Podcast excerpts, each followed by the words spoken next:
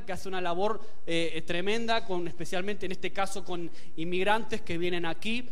Y, y me acordaba un poco cuando hablaban, iba compartiendo cada uno, yo recordaba cuando yo vine para aquí, ¿no? Cuando yo llegué con mis padres, con, con mi hermano Matías, llegamos a Orense y escuchaba los testimonios de otras personas que pasaban por situaciones duras, situaciones difíciles. Muchas de las personas que estaban ahí, yo me preguntaba y, mientras escuchaba, no le daba vueltas a la cabeza, decía, wow, ¿cómo, ¿cómo es Dios que utiliza el dolor para bendecir? Utiliza el dolor para fortalecernos. Y durante toda la semana Dios me estuvo hablando acerca de la aflicción, del dolor y por cosas que fui leyendo, lo del jueves y otras cosas más, como que Dios me estaba trayendo algo, algo en cuanto a esto, del dolor, de la aflicción, cómo procesamos como hijos de Dios el dolor en nuestras vidas, cómo procesas, cómo metabolizas las malas noticias cuando una enfermedad toca la puerta de tu vida, cómo reacciona frente a situaciones de dolor que pueden desembocar en sufrimiento. Y cuando pasas por situaciones duras, se muere un familiar tuyo, alguien que tú quieres, o pasas por una ruptura eh, sentimental con alguien, probablemente lo primero que haces, y es lo que yo hice alguna vez y me encontré, preguntándole a Dios, Dios, ¿por qué? ¿Por qué permites esto? ¿Por qué permites tal o cual cosa que suceda en mi vida? ¿Por qué permites que yo sufra? Soy tu hijo. ¿Acaso no me amas? ¿Por qué permitas que como hijo tuyo yo sufra y, tenga que vivir esta situación que me provoca dolor a mí o a mi entorno? Puede ser, ya te digo, la pérdida de un ser querido, una ruptura, eh, una situación prolongada de falta de trabajo, algo que te genera angustia, te genera dolor porque tienes que proveer a tu familia. Entonces, en los momentos de dolor, los momentos duros de la vida, todos quieren saber por qué. Todos, queremos saber por qué. A mí me pasó, yo me encontré en situaciones duras que, que fui pasando. Quizás la última, la más reciente, lo que ya sabéis de Sofía. Y yo me encontré a veces como, como peleando ¿no? con Dios. ¿Y ¿Por qué? ¿Para qué? qué? Y intentamos buscarle el sentido a las cosas. ¿Y por qué Dios permite tal cosa? Yo quiero que en este ratito, en estos minutos de hoy, de este domingo de frío, que podamos descubrir qué dice la Biblia acerca del dolor. ¿Qué dice Dios acerca de la forma que debemos procesar y cómo debemos afrontar el dolor en nuestras vidas, el sufrimiento, las aflicciones? Cómo los hombres de Dios que aparecen en la Biblia, como el apóstol Pablo, que era un experimentado en la aflicción, cómo ellos vivían esa realidad, porque es una realidad que nos toca vivir, nos guste o no, lo vas a experimentar y vas a tener que lidiar con el dolor en tu vida. La clave es, la clave es, ¿cómo vas a afrontar eso? ¿Cómo decides tú afrontar el dolor o la aflicción en tu vida? Ahora, hay una serie de mentiras, yo esto esto también tiene que ver con algo que yo justo compartí esta semana con Isma en el discipulado, haciendo el material tan sencillo, que parece muy sencillo, pero que en ocasiones te lleva a rever ciertas verdades básicas de la fe cristiana del día a día. Y, yo una de las cosas que hablaba con Isma es que, bueno, la sociedad va metiéndote, como decía André, nos va bombardeando, somos bombardeados por la tele, internet, la sociedad en sí, el trabajo, donde tú estés, Eres bombardeado por diversos pensamientos que a veces van penetrando en tu vida, en tu forma de pensar, en tu cosmovisión de la vida, en tu forma de entender la vida. Y en ocasiones son mentiras sutiles del enemigo que yo quiero ayudarte hoy a desterrarlas de tu, de tu cabeza, de tu mente, de tu corazón, que tú puedas quitarla y vamos a reemplazarlas por las verdades de la Biblia. Vamos a quitar los pensamientos del enemigo por la verdad de lo que dice la palabra de Dios, en este caso acerca del sufrimiento. Y la primera verdad que yo quiero que tengas bien en cuenta es que Dios no te ha abandonado. Porque cuando estamos en dolor, cuando viene una enfermedad a tu vida, cuando viene una situación dura, un hijo que se te va de casa o lo que sea que sucede, lo primero que piensas es que, Señor, ¿por qué me abandonaste? ¿Por qué no estás conmigo justo ahora? ¿Por qué a mí ahora? ¿Por qué si soy tu hijo? ¿Por qué me permites que esto me, me suceda a mí? Ahora, mira lo que dice Hebreos. Vamos a poner ahí el primer. Hebreos 13, 5 al 6. Dice, sean vuestras costumbres sin avaricia, contentos con lo que tenéis ahora. Mira, justo que ahora Lenir hablaba acerca del contentamiento, de la generosidad. Contentos con lo que tenéis ahora, porque Él dijo, no te desampararé ni te dejaré. De manera que podemos decir confiadamente, el Señor es mi ayudador y no temeré lo que me pueda hacer el hombre.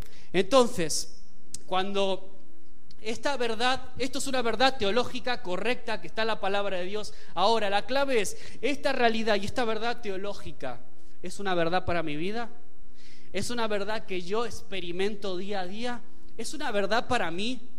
Confío en el Señor, confío en que el Señor es mi ayudador y que no tengo que temer lo que me pueda hacer nadie, o confío en mis propios recursos, o confío en mi propio esfuerzo, o confío en lo que dice mi cuenta bancaria, o confío en mis posesiones. Día a día vamos decidiendo en qué confiamos, dónde depositamos nuestra fe y nuestra esperanza. Entonces, por eso digo que pensamientos sutiles que hasta a veces parecen buenos, en ocasiones chocan de frente con la verdad del Evangelio, con la verdad de Dios para nuestras vidas. Ahora, ¿merezco esto? ¿Merezco este dolor? ¿Merezco pasar esto? Esa es la pregunta que nos hacemos, pero nada sucede por casualidad hay un plan para todo. Amén. Siempre hay un plan. Cuando viene una situación dura, difícil, una aflicción que parece que te tumba, que te tira abajo, siempre hay un plan de Dios en medio de todo eso. Aunque duela, es parte del proceso. Y en, en estos minutos vamos a ver cómo tiene sentido todo lo que Dios permite que suceda en nuestra vida. Romanos 8:28, siguiente versículo. Dice, empieza el título de mi versión, la Reina Valera, es más que vencedores. Y hace un ratito cantábamos algo de esto. ¿Qué dice? Este versículo me encanta, es clave. Y sabemos que a los que aman a Dios, a los que aman a Dios, condicional, todas las cosas les ayudan a bien, no a cualquiera.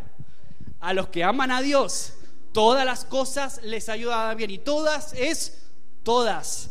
Todas es todas, las buenas y también las malas. Esto es a los que conforme a su propósito son llamados. Todos los que estamos aquí fuimos llamados. Todos los que estamos aquí hemos sido llamados por el Señor. Así que si tú amas a Dios, todo te ayuda a tu bien. Y luego ahí en Primera Pedro, en Primera Pedro dice, después de que hayáis padecido un poco de tiempo, Él mismo os perfeccione, afirme, fortalezca y establezca. O sea que el padecer, el hecho de pasar aflicción y de padecer es parte, es parte natural de lo que nos toca vivir, no es opcional, nos toca. Ahora, ¿por qué sufrimos? La pregunta más importante no es por qué, sino, como decía antes, cómo voy a responder, cómo respondo al sufrimiento. Ahora, el segundo punto es que hay eh, personas que predican a veces un evangelio como sin dolor. Por eso hay que tener mucho cuidado con lo que escuchamos, con lo que consumimos de internet o de otros de libros. Hay que tener cuidado y hay que ser maduro, muy maduro espiritualmente para saber filtrar adecuadamente lo que estoy consumiendo. Incluso tener mucho cuidado porque hay un tipo de evangelio que habla de un Dios que nunca permite el dolor y lo que es más grave es que si vives dolor y si experimentas dolor y una aflicción en tu vida es porque algo malo has hecho. ¿Escuchaste alguna vez algún razonamiento así parecido, incluso en iglesias, incluso en predicaciones? Que lo malo que te está pasando probablemente sea porque mm, algo tienes que ocultar, algo has hecho. Es verdad, hay situaciones, hay aflicciones que nos las buscamos nosotros, eso es verdad, eso es así. Ahora, no todas las aflicciones que nos suceden en la vida, no todos los problemas y situaciones de dolor son consecuencias del pecado que Dios nos quiera castigar. No es así. Cuidado, cuidado. Ahora, mira, ¿qué dijo, qué dijo eh, Jesús acerca de la tribulación? Ponme ahí Juan 16, 33. Palabras de Jesús acerca de la aflicción, la tribulación. Estas cosas os he hablado para que en mí tengáis que paz. Jesús quiere que tengamos paz. Ahora, hace un aviso luego, dice, en el mundo tendréis que, tendréis aflicción, es normal. Ahora, pero confiad que yo he vencido al mundo. Y me encanta tener esta seguridad, esta confianza de estas palabras de Jesús. Ahora, es cierto que Dios no quiere que sus hijos, sufran y si sufren es causa de su propio pecado. Pues la misma Biblia nos da la respuesta. Ponme ahí el siguiente que tenemos ahí. Dice, 2 Corintios capítulo 11, versículo 23 al 28. Es la versión de palabra de Dios para todos, no es la Reina Valera. Dice, sirven a Cristo, mira lo que dice el apóstol Pablo, alguien que sabía bien lo que era pasarla difícil. Parezco un loco hablando así. Yo, sé, yo que he trabajado mucho más que ellos, he estado más veces en prisión, he soportado más azotes que ellos y muchas veces he estado en peligro de muerte. En cinco ocasiones los judíos me castigaron con 39 azotes. ¿Te imaginas recibir 39 azotes?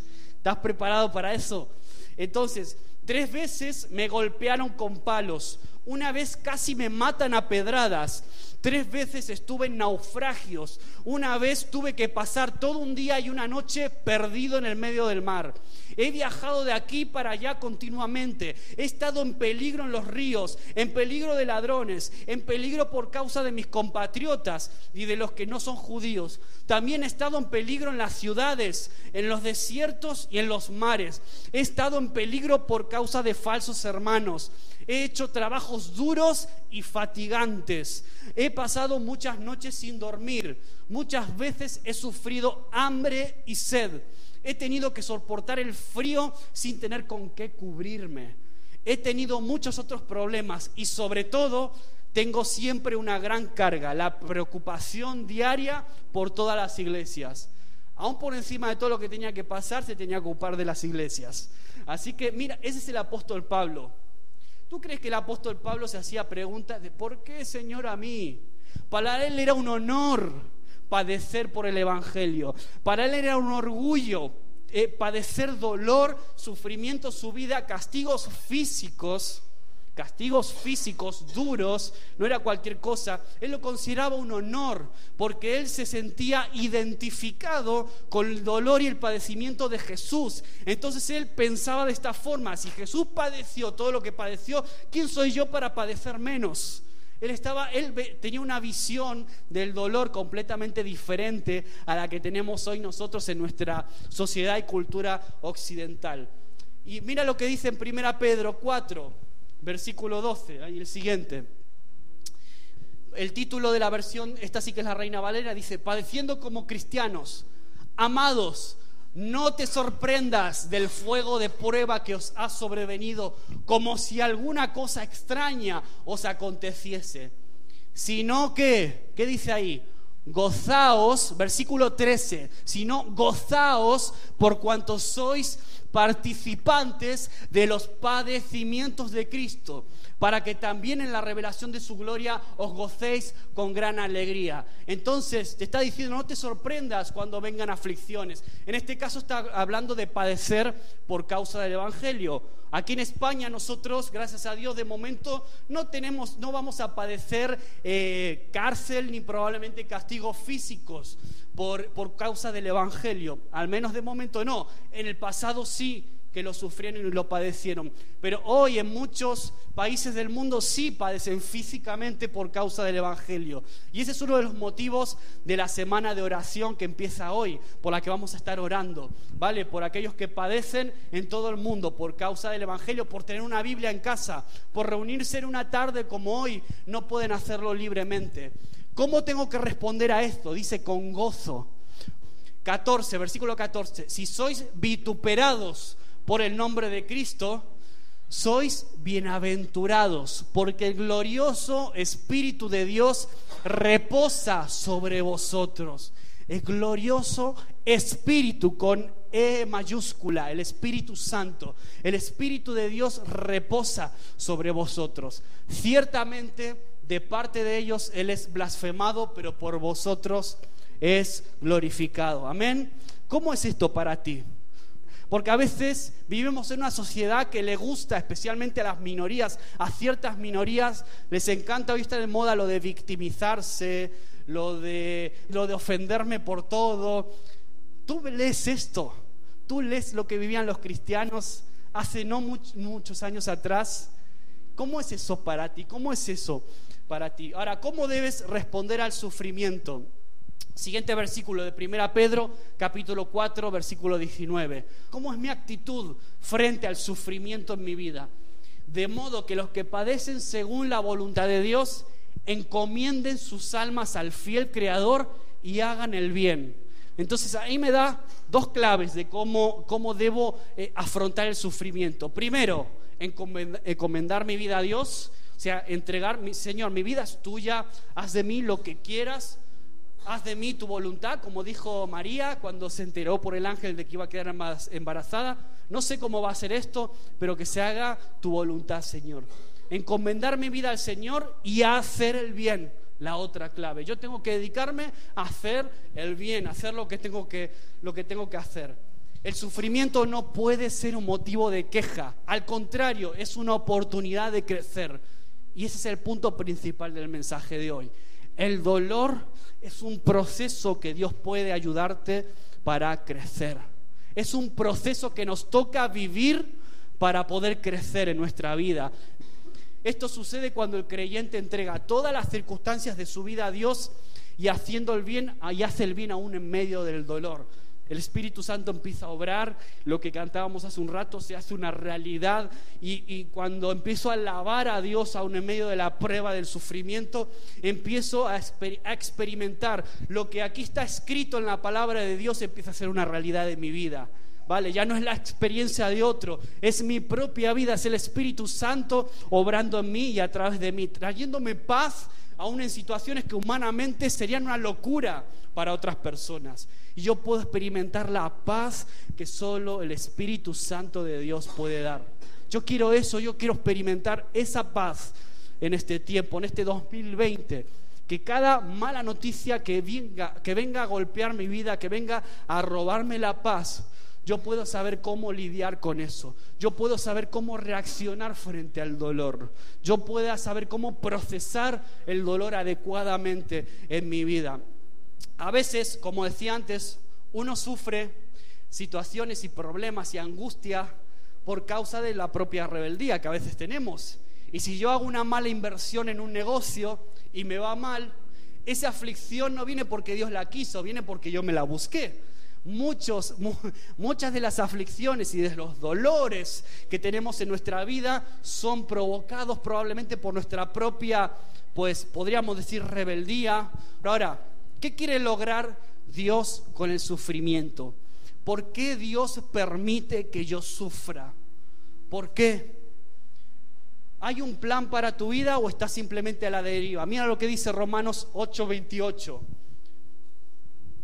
Vamos a leer el mismo que leíamos al principio y sabemos que los que aman a Dios, todas las cosas les ayudan a bien. Esto es a los que conforme a su propósito han sido llamados. El apóstol Pablo, como decía antes, experimentó en su vida propia lo que es el sufrimiento. Mira la perspectiva, un poquito más de la perspectiva de Pablo acerca del sufrimiento y del dolor en su propia vida. Vamos a 2 Corintios capítulo 4, versículo del 7 al 12. Voy a hacer un poco rápido porque yo prefiero que si es posible puedas apuntar en una libreta. Puedes apuntar en una libreta los versículos y luego lo lees tranquilo en casa. Entonces, 2 Corintios capítulo 4 del 7 al 12 dice el título Viviendo por la fe. Me encanta este pasaje. Dice, tenemos este tesoro en vasos de barro para que la excelencia del poder sea de Dios y no de nosotros. Esta es una de las claves del por qué Dios permite que suframos, Dios permite que padezcamos cierto tipo de dolor. Aquí tenemos un tesoro escondido en este lugar, que estamos atribulados en todos, mas no angustiados, dice Pablo, en apuros, pero no desesperados perseguidos, mas no desamparados, derribados, pero no destruidos, llevando en el cuerpo siempre por todas partes la muerte de Jesús, para que también la vida de Jesús se manifieste en nuestros cuerpos. Porque nosotros que vivimos siempre estamos entregados a muerte por causa de Jesús. Ellos estaban realmente amenazados de muerte. Para que también la vida de Jesús se manifieste en nuestra carne mortal, de manera que la muerte actúa en nosotros y en vosotros la vida. Había una identificación. El dolor era una, una, marca de que yo estoy identificándome con Jesús de alguna manera. Entonces no puedo tener, no puede ser una sorpresa que venga el dolor a mi vida no puedo pensar que soy un rey o una reina que no tengo por qué padecer porque como soy hijo de Dios, entonces ¿por qué tengo que sufrir dolor? No, es parte del proceso de Dios para tu vida. Es parte del proceso con el que Él quiere moldearte, quiere enternecer tu corazón. Y cuando vienen golpes, cuando Dios te lleva al desierto, es porque hay un trato especial contigo. Él te quiere volver a enamorar. A mí me recuerda el trato de Dios con el pueblo de Israel, cuando los llevaba al desierto, porque Dios quería algo, quería enternecer el corazón. Tenemos en el Antiguo Testamento un montón de referencias a cómo Dios trataba con el pueblo de Israel. Y yo me identifico, porque en ocasiones Dios tiene que romperme para enternecer mi corazón y volverme a enamorar. Amén. Eso es lo que Jesús desea, lo que Dios desea contigo. Él quiere que tú te enamores de Él. El problema es que en ocasiones somos tan autosuficientes, nos creemos tan fuertes en nuestras fuerzas, en nuestras propias fuerzas, en nuestros propios recursos, que nos olvidamos de Él. Y cuando nos olvidamos de Dios, Dios te coge y te lleva al desierto para que pases un proceso de algún tipo de dolor en el que tu corazón se hace tierno y acabas reconociendo que tus fuerzas están en Él, que tu esperanza es Él y no las tuyas propias. ¿Cuál es el propósito de las debilidades? El versículo 7 lo está diciendo, que la excelencia del poder sea de Dios y no de nosotros, que nosotros podamos reconocer que Él es el Señor de nuestras vidas y que todo lo que tenemos es gracias a Él, es por Él, no por nosotros mismos, no por nuestros propios esfuerzos. ¿Qué actitud expresa Pablo en los versículos 8 y 9? Mira cuál es la actitud.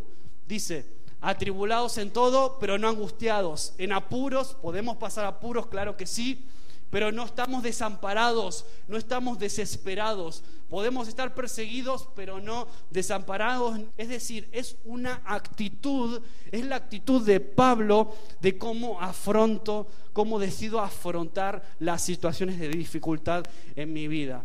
Entonces, algunos dicen, bueno, es que si Dios estuviera conmigo, no hubiera pasado esto, aquello. Si Dios estuviera conmigo, no me hubiera quedado sin trabajo. Si Dios estuviera conmigo, no se hubiera roto mi matrimonio, no se hubiera roto mi, mi, situación con mi padre, con mi madre o lo que tú quieras ponerle. Ahora, mira lo que dice Santiago, capítulo 1, versículo 2 al 4. La sabiduría que viene de Dios es el título que pone, que pone en mi versión la, la Reina Valera. La sabiduría de Dios dice, hermanos míos, tened otra vez por sumo gozo. Me está pidiendo Dios que tenga gozo, sumo gozo, cuando os halléis en diversas pruebas, sabiendo que, que la prueba de vuestra fe produce que el dolor, cuando tu fe es probada, porque tu fe es probada cuando hay dolor y hay aflicción, la prueba esa produce paciencia, produce, ayuda a que se genere en ti un nivel de sabiduría que sea la sabiduría de Dios. Versículo 4, mas tenga la paciencia su obra completa, para que seáis perfectos y cabales, sin que os falte cosa alguna. Está diciendo que el dolor es parte del proceso de Dios para que yo sea cada día más perfecto, para que yo pueda alcanzar esa perfección, para que yo pueda ser más maduro, más cabal, que pueda llegar a tener ese nivel de sabiduría. Quiere decir que el dolor y el sufrimiento y la aflicción a veces es necesaria. Y los que somos papás, los que somos papás lo entendemos bien esto. ¿Por qué? Porque probablemente si eres papá o eres mamá, ¿Alguna vez has entendido o has experimentado que hay situaciones, hay consejos que tú le puedes dar a tu hijo, a tu hijo pequeño o no tan pequeño? Hay consejos que, que a veces no llegan. Hay veces es necesario que un niño, un hijo aprenda por la experiencia por algún tipo de dolor que pueda experimentar en su vida. En ocasiones hay dolores que son necesarios para crecer y para aprender. Y los que somos papás lo entendemos y lo sabemos porque lo experimentamos todos los días.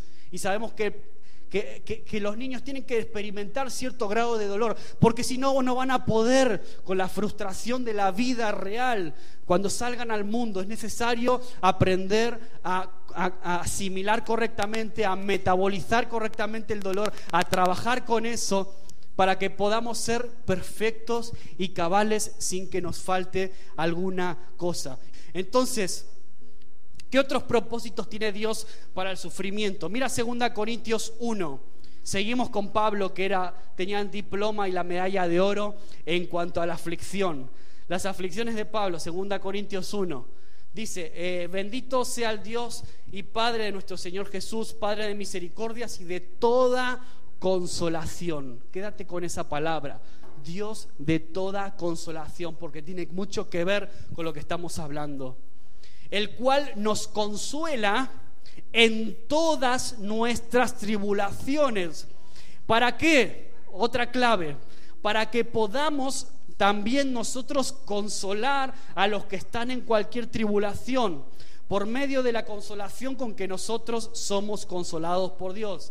Aquí ves uno de los propósitos principales para el cual nosotros debemos experimentar el dolor, para que podamos ser consolados por Dios y a su vez esa consolación de Dios nos ayuda a consolar a otros. Aquí viene una clave también para el día de hoy, para este domingo, que quiero que guardes en tu corazón y puedas entenderlo para afrontar el dolor de una forma diferente.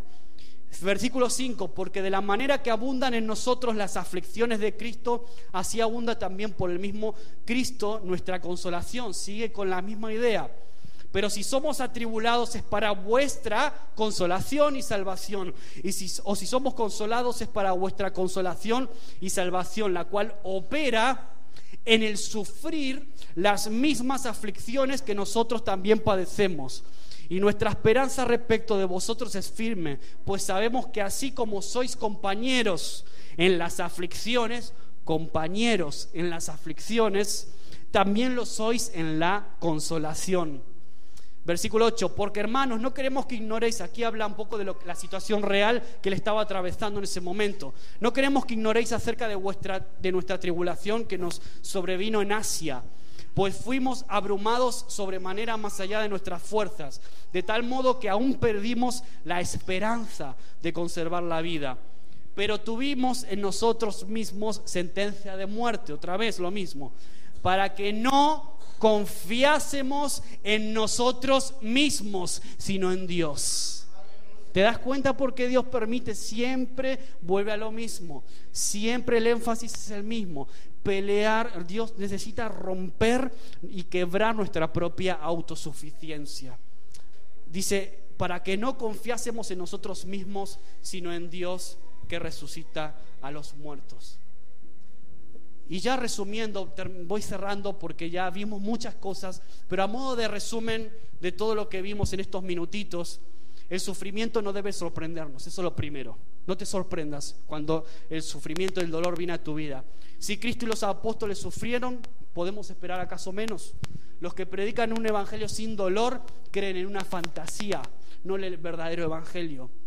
Segundo punto, hay un plan para tu vida, hay un plan y que todo puede ayudar a tu bien. En las peores situaciones que has enfrentado, yo no sé en qué fase estás hoy, en, este momento, en este inicio del 2020, si hay situaciones del dolor que a lo mejor aún eh, no, no han sido sanadas correctamente, no han sido superadas.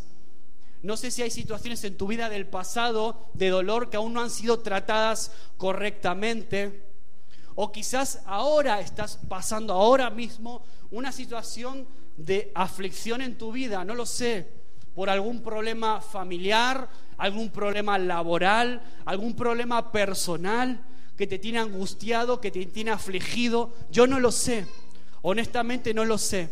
Pero yo quiero decirte que todo ayuda a tu bien de aquellos que aman a Dios, condicional. Dios no te abandona. Estamos en apuros, pero no estamos desesperados. Podemos ser perseguidos, mas no desamparados, como dijo Pablo. El sufrimiento, como predicó una vez Romina hace tiempo, el sufrimiento es una escuela de solidaridad y compasión.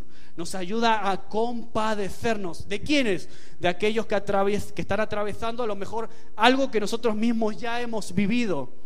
Entonces el dolor me ayuda a compadecerme de aquellos que están en la misma situación que yo o que están pasando por algo parecido a lo mío. ¿Por qué? Porque puedo empatizar, porque puedo acercarme de una manera que si yo no viví lo que tú viviste, yo quizás no pueda entenderte. ¿Entiendes a por dónde va el Señor hoy en esta tarde, en esta noche? Consolación.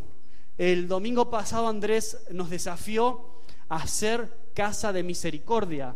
Uno de los de las claves que a mí me quedaron es el desafío a que podamos en este 2020 ser casa, nuestras vidas, casa de misericordia. Yo quiero en esta noche que tú puedas decidir y comprometerte a ser una casa de consolación. Amén. Que tu vida sea una casa de misericordia y una casa de consolación. Que tú puedas experimentar lo sanador que es cuando tu propia vida se convierte en una fuente de consolación para otros. Yo anhelo que en este 2020 yo pueda, yo pueda mismo experimentar eso y que tú también puedas vivir y experimentar eso. Y ahí te vas a dar cuenta, ahí vas a entender por qué Dios permitió que tal o cual cosa suceda en mi vida. Ahí es cuando el puzzle empieza a encajar. Ahí es cuando mi vida empieza a cobrar sentido. Cuando las cosas buenas y malas empiezan a tener sentido. El sufrimiento es una escuela de solidaridad y compasión.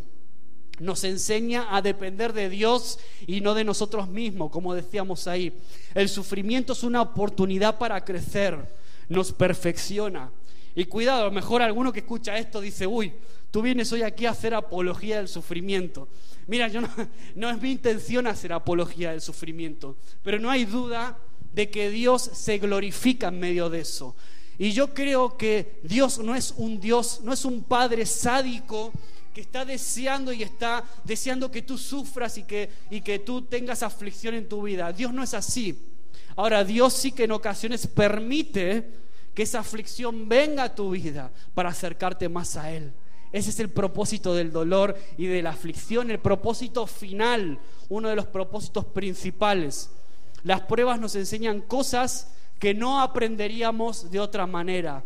Y nuestra reacción a la prueba determina si nos edificamos o si nos hundimos en el resentimiento, en la depresión o en la tristeza. Porque si tú no tratas con el dolor correctamente, el resultado de eso puede ser el opuesto y el negativo. Depresión, dudas, tristeza, resentimiento, resentimiento con Dios, resentimiento con las personas que te rodean.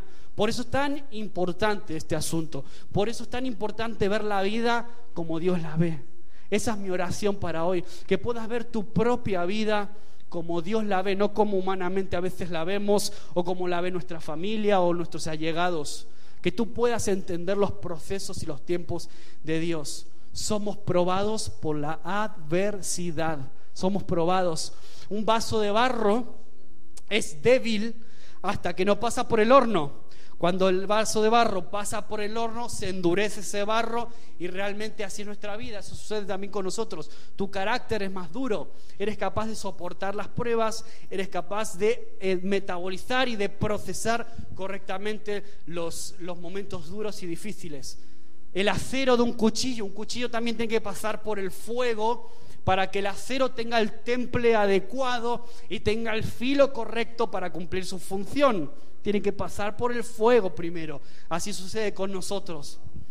¿Por qué sufren los justos? Alguien se pregunta. ¿Por qué? ¿Te acuerdas del mensaje de hace un par de domingos? El camino de los justos y el camino de los, de los impíos en este caso.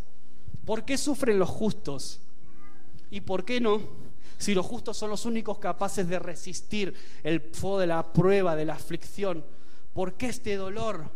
¿Por qué me ocurre esto precisamente a mí? ¿Alguna vez has hecho esa pregunta a Dios? Yo te confieso que sí. Yo te confieso que sí. Que yo también he hecho esas preguntas. ¿Por qué a mí? ¿Por qué me sucede esto justo a mí? ¿Por qué? ¿Por qué? ¿Por qué? ¿Para qué? Y empezamos a cuestionar a Dios. Ahora, solo cuando nos determinamos a aceptar lo que nos sucede, somos capaces de sentirnos aliviados y el dolor empieza a cesar.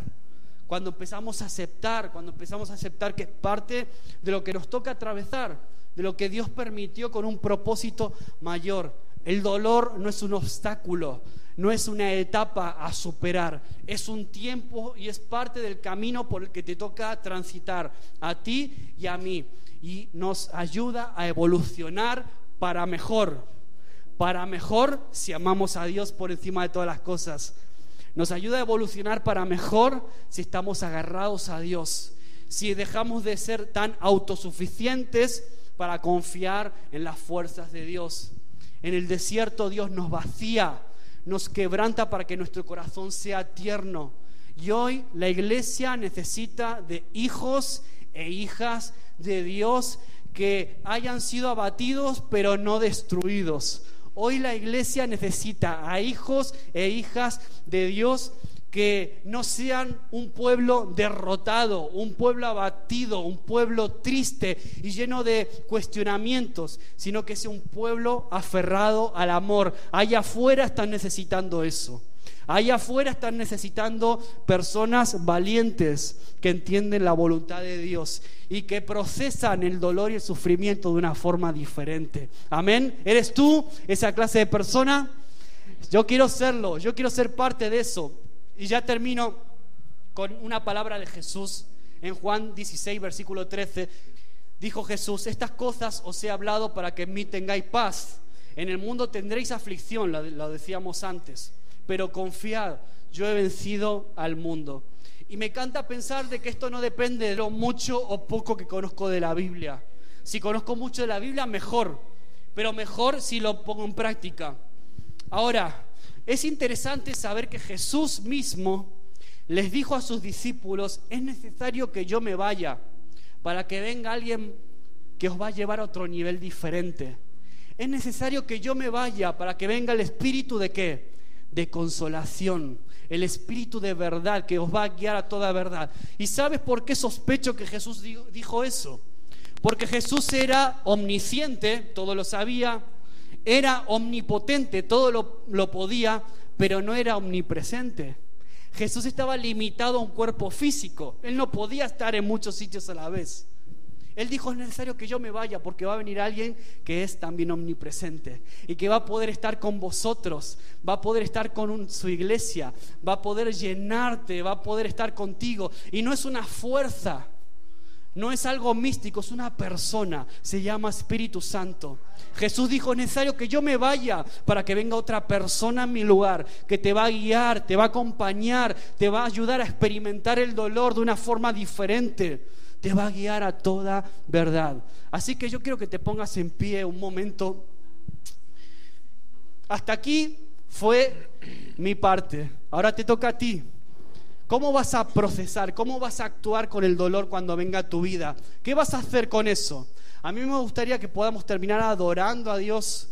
Cantábamos hace un rato, alaba, en la prueba alaba, en la tribulación, si estás llorando, estés riendo, sea cual sea la situación, el corazón del apóstol Pablo, alaba a Dios, alaba a Dios. Yo quiero ser lleno de tu Espíritu Santo hoy. En esta tarde tomo la decisión de abrir mi vida de dejar de una vez por todas mi autosuficiencia de lado para dejar que el Espíritu Santo controle cada parte de mi vida. Amén. Cierra tus ojos ahí donde estás. Yo quiero que este sea un 2020 especial para tu vida. Yo quiero que este sea un nuevo tiempo en el que no haya dolor del pasado que te limite para lo que Dios quiere hacer contigo. Es tiempo de superar el dolor, es tiempo de entenderlo de una forma diferente.